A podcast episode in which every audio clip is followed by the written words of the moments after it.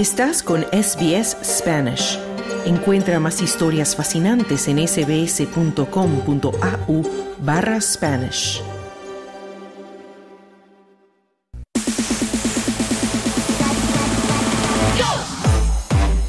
Deportes.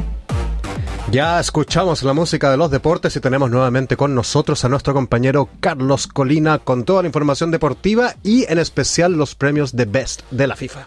No me lo dieron a mí en esta ocasión, pero Mm. sí vos con The Best, porque el mundial logrado por la albiceleste en Qatar le dio ahora tres protagonistas en The Best. Vamos a comenzar hablando de Lionel Messi, capitán de la selección argentina con la que se proclamó campeón en Qatar.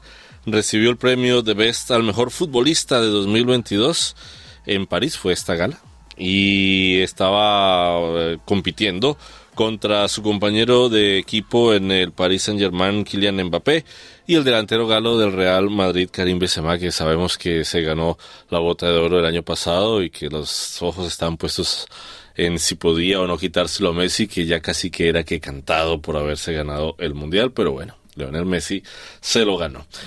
El segundo jugador eh, fue de la misma selección, su arquero Emiliano Dibú Martínez, que fue galardonado como el mejor arquero del mundo, también después de proclamarse campeón del mundo con Argentina, y él estaba en- compitiendo con, recordemos, el arquero que estaba atajando para Marruecos, que quedó de, de hecho de cuarto lugar en la, en la Copa. Yacir Bono. Yacir Bono, final- semifinalista, y el belga que juega en el Real Madrid, Courtois, Thibaut Courtois, que de hecho también los ojos están puestos sobre el gran papel que ha hecho por ha- haber también sido protagonistas en varias de las mayores copas del mundo. Y por supuesto el director técnico de la selección Scaloni, que también, por supuesto, por su papel, que nadie creía que iba a llevar a Argentina a ser campeona del mundo, bueno, se ganó el premio al mejor entrenador de este año 2022 que acaba de pasar y bueno, a la tripleta ahí de argentinos. Y en el lado femenino, la jugadora del Barcelona y de la selección española Alexia Putellas, que fue la galardonada con el premio de Best a la mejor futbolista del mundo y que también la pone como una de las grandes jugadoras de toda la historia. Así vemos que el Mundial realmente tuvo mucha influencia, obviamente, en estos premios de Best. Exactamente, bueno.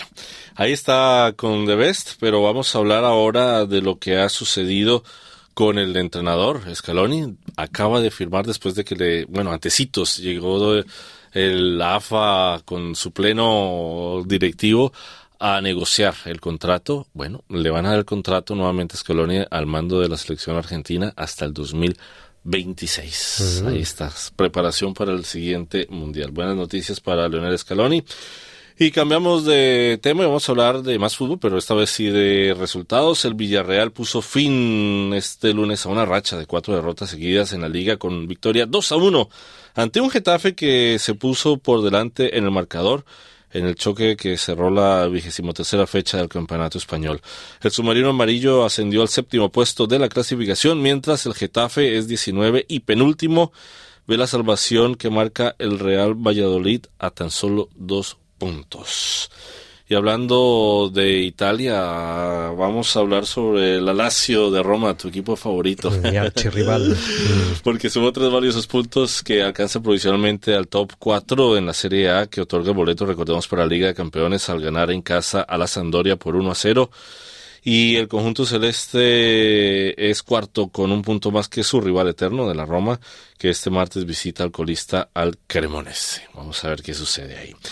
Y vamos a hablar ahora de tenis porque el australiano Nick Kyrgios, la estrella australiana, anuncia que no va a poder jugar el Masters de Indian Wells en marzo porque no se recuperó a tiempo de una cirugía de rodilla y el número 19 del mundo no juega el torneo desde Tokio en octubre de 2022. Kyrgios, que tiene 27 años, se sometió, recordemos, a una cirugía de rodilla este mes de enero para reparar una lesión en el menisco izquierdo tras su retiro del Abierto de Australia y el manager de Kyrgios describió que la cirugía fue un éxito y que de hecho iba a jugar Indian Wells, pero definitivamente no alcanzó. Kyrgios alcanzó cuartos de final.